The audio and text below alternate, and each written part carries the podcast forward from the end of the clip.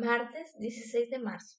Evangelio según San Juan, capítulo 5, versículo del 1 al 3, 5 al 16.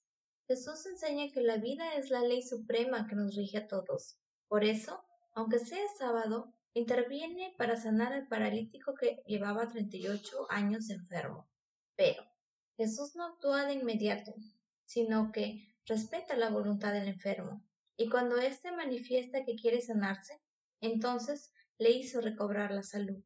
También hoy Jesús nos invita a dejar nuestra parálisis física o espiritual, que nos impide movernos, para que comencemos a actuar en favor de nuestra vida y la de nuestro prójimo.